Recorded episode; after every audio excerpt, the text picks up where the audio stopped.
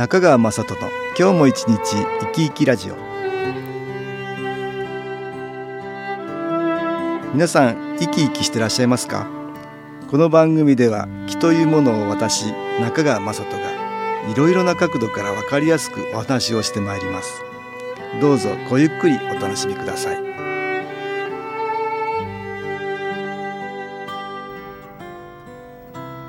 中川雅人の今日も一日生き生きラジオ。この番組は気のある生活あなたの気づきをサポートする株式会社 SAS がお送りします。おはようございます。株式会社 SAS の中川雅人です。私ども SS では、キー中継機肺元機を購入した方や、新機構研修講座に参加した方を会員として登録し、その後も新機構を毎日の生活の中で利用できるようお手伝いをさせていただいています。たくさんの会員さんたちがこの機を利用してくださっておりますが、その中に神原光也くんとお母さんの秀子さんがいます。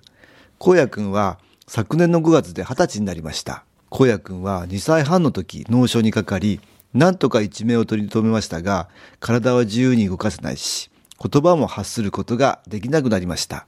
お医者さんからは、かなりの後遺症があり、回復の可能性は何とも言えませんと言われたということです。その頃、お母さんの秀子さんが人づてに新機構のことを知り、首も座らない状態の荒野くんを連れて体験会に行ったのが新機構との出会いだったということです。1996年1月のことでした。あれから18年、成人式を迎えた荒野くんが念願の詩集を出版しました。新機構をいつも伝えてくれているフリージャーナリストの小原田康久さんにお話を伺いましたので、今日はそれを聞いていただきましょう。小原田さん、この詩集の中でどんな詩に興味を惹かれましたか？そうですね。あの、えー、っと、彼はね、あの、小学校の時に結構たくさんの詩を書いてるんですね。体が動かないし言葉も出ない中でお母さんと一緒にこう詩を書いたんだけど一つねその「もうすぐクリスマス」っていう詩があるんですよ。彼は9歳の時に書いた詩なんですけどね、これちょっと読んでみていいですか？もうすぐクリスマスです。僕はサンタに欲しいものを頼みたいです。ママしていいでしょうか、サンタさん僕に歩ける足をください。僕に使える手をください。僕に喋れる口をください。力をください。力のある人間になりたいです。夢です。ください。残りの人生を思いっきり動いてみたいです。っていうのがあるんですね。もう本当に何ていうのかな、彼の切実な思いがね、現れてるんですけどね。えっと、彼の詩をずっと読んでいくとですね、またちょっと違ったニュアンスのが出てくるんです。幸せの意味。これも9歳の時に書いてるんですけどね。ええ、これもちょっと読ませていただきますね。みんな僕をかわいそうとか大変とか言うけど、僕は不幸なんて思ったことない。ママがそばにいる。いつも僕のそばにいてくれて力になってくれる。幸せだと思う。僕は愛されている。それなのに僕を不幸と言えるのか。僕はこの世で一番幸せなのに。っていう詩があるんですよ。彼のね心の揺れっていうかね、まあ会長よく言われるその気づきと言いますかね、えー、それがねこのどれくらいの期間かわかんないんだけど、うん、彼の中でこうなんか芽生えて花が咲いてきたみたいなね。この彼の詩をずっと読んでるとこちらがね気づきを得れるみたいな、うん、そんな気がしてねこの詩は世に出したいっていう思いがあったんですよね。あそうですか。これはあの、えー、この詩集は何歳から何歳までの詩が入ってるんでしょうね。8歳から、えー、8歳から10歳ぐらいが中心なんですけど、えー、大震災の時の詩とかですね16歳の詩とかいうのも含めて、うんうん、あなるほど、えー、そうすると詩を見ていくとだんだん荒野君の気持ちの中でも変わっていってるっていうのが見れるんですね。そうですね。えっと実際に荒野君は全く体も動かせないし言葉を発することも出ないですよね。よね。えーそういう状態でどうやってこれ詩を書くようになってるんですかね？そうなんですよね。これがねすごく大事なテーマになってくると思うんですがお母さんがですね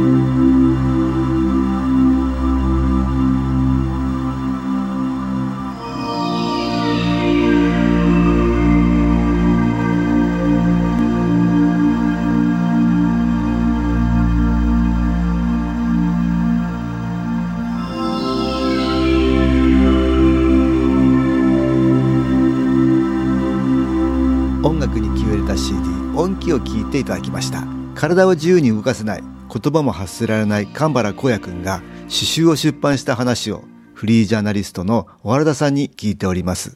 続けてどうぞ。というと思うんですがお母さんがですねこの脳症で彼が動けなくなってからの状態をずっとこうじっくり観察しているとお医者さんは意識がないって言うんですがどうもそうじゃない。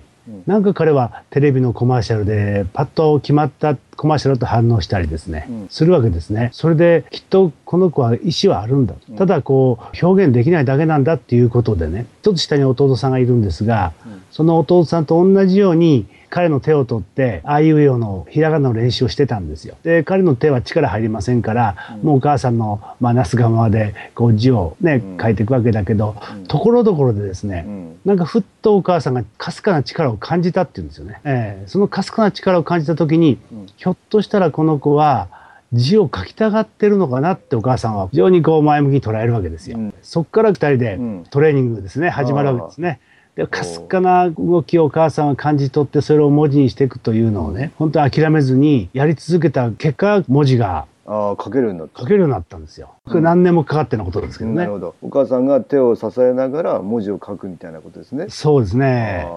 今までは、まあ、心の中と外界とは全然つながってなかったけどもそのつなを通してつながるようになったということです、だから周りで話してることとか起こってることを彼はきちんと分かってるんだけどでもそれに対して何の反応もできないから、外からはもう全然分かってないんだと見なされてるわけですよね。そこですね。全くこの子はそういうことを考えることもできないんじゃないかと。そうそう見るんですよね。そういうふうに見ていたということですね。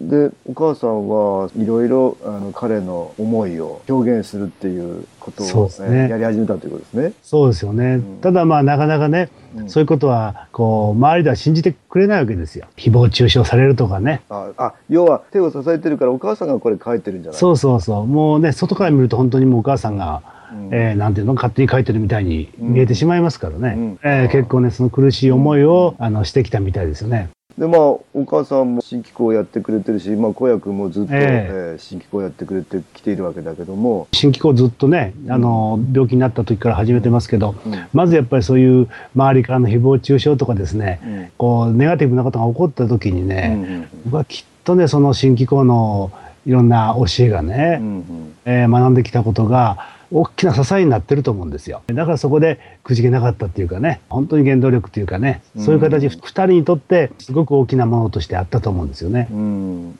今は随分これ認められるようになっていろいろな活動をされてるんですよね。そうですよね。ねあのいつ頃からですかね。うん、会長が国学院大学の柴田先生と対談されましたね、ええ、もうあの辺りからねやっぱり大きな変化が起こってるみたい。で周りからすごく注目されてますし、うんうん、まあ、荒野君自身がねもう自分は世の中変えたいんだと。自分たちのような立場の人間がもっともっときちんと意識もあるし意志もあるし感情もあるし言いたいこともあるんだって。一人の人間として認められる社会を作りたいんだっていうそういう思いでね生きてますんでね、うん、周りからもすごく応援団も出てきましてね今すごくいい感じだし、うん、彼はこれからだっていうすごいエネルギー持って生きてると思いますね。ああそうですかえー、だからそうやって、まあ、筆談なんかを通してですね、うん、自分の意思がこう外に伝わっていくっていうのはもう彼らにとっては我々ではもうとても想像もできないぐらいのすごい喜びだと思うんですよね。うん、実際あの新機構をやりながら、まあ、荒野君が残してくれた詩もありましたよね。えっと、あの、ママへっていう詩かな。ああ、そうですね。そうですよね。これも非常にね、やっぱり公約が新機構をやることによって、動けない自分というのをね、肯定的に捉えて、マイナスのエネルギーをプラスに変えていくという、うん、そういう詩のように感じたんでね、ちょっと読ませていただきますね。はいはいええー、ママへ、僕が歩いても幸せになれるのかな？ママが僕の歩くの見たいって言ったから、そうなればいいと思ってた。でも、歩いても幸せになるとは限らない。荒野、歩いて幸せになることできるの？荒野もしかしたらもう歩けないかもしれない。そしたらママ辛いかな？ママ寂しいかな？ママゆっくり考えて。ママ荒野はもう悩んでないよ。これはやっぱり神様にお任せしよう。これまで来れてよかった。嬉しい。ママと一緒に新機構していく。それでいいから。それで幸せ。っていう詩なんですよ。ああ、そうですか。なんか深いものがありますよね。えーえーまあ、実際にはこの後に震災がありますよね。お母さんのご実家の方がこれ陸前高田だったっていうことだったかな。そうですね。高野君も生まれたのは陸前高田ですね、うん、で半年ぐらい住んでたのかな、うん、うん、まあ、そこがまあ津波で壊滅的な状態になったんですからね。そうですね、うん、震災のすぐ後にいくつか、あの詩を作ってますね。ああそうですかまあ素晴らしいこれ詩集なんで。えっ、ー、と詩集のタイトルは？これはね荒野のロマンサクサクサクっていうふうなタイトルなんですよ。ああ、サクサクサク、ひらがなですか、ええ、そう、ひらがなでサクサクサク。え面白いネーミングですね。そうね、え彼たくさんの詩があるんだけど、うん、で今回はその一部を紹介してるんですけどね、うんうん、あのそのたくさんの詩をずっと見ていくとね、うん、このサクサクサクっていう言葉がね、うん、結構たくさん出てきてるんですね。えー、でそれぞれ例えば歩くサクサクだったりなんか花が咲くだったりいろんな意味でねこのサクサクサクを使ってるんで、うんうんうん、なんか非常になんか彼としては意味ある言葉としてあるのかなっていうふうに感じたんでね、えー、これタイトルにしたんですよ。あそうですか。とホームページから購入できるんですね。ね。そうですね。あのーね、私の小原田康久のですね、ね、ホームページからとってもいい詩なのでね、いろんな方に知っていただきたいですね、このね、ねそうですね。たくさんの人に読んでいただいてね、何かまたそこから気づき得ていただくといいかなと思ってますね。うんうん、そうですね。今日はありがとうございました。どうもありがとうございました。株式会社 SS は東京をはじめ札幌、名古屋、大阪、福岡、熊本、沖縄と全国7カ所で営業しています。私は各地で無料体験会を開催しています。4月22日火曜日には東京池袋にある私どものセンターで開催します。中川雅人の「昨日話と昨日体験」と題して開催する無料体験会です。新気候というこの気候に興味のある方は是非ご参加ください。ちょっと気候を体験してみたいという方体の調子が悪い方ストレスの多い方運が良くないという方気が出せるようになる研修講座に興味のある方自分自身の気を変えるといろいろなことが変わります。そのきっかけにしていただけると幸いです。4月22日火曜日午後1時から4時までです。住所は豊島区東池袋1-30の6池袋の東口豊島区役所のすぐそばにあります。電話は東京03-3980-8328 3980-8328です。また SS のウェブサイトでもご案内しております。お気軽にお問い合わせください。お待ちしております。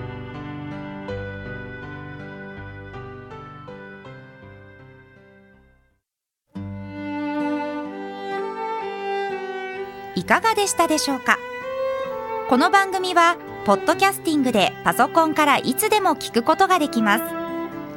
SAS のウェブサイト www. 新機構 .com 新機構は SHINKIKO